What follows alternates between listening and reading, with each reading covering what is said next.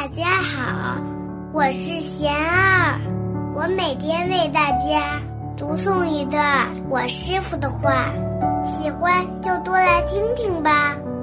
换个角度看世界，我师傅说，春天的复苏与夏天的生长，都是为了秋天的收获。没有冬天的寒藏酝酿，也就没有春天的生发。看待事情不能只看表面片段，还要用整体的、持续的眼光。若能如此，心态和结论都会大大不同。大家有什么问题想问我师傅的，请给贤儿留言，贤儿会挑选留言中的问题，代为向师傅请教。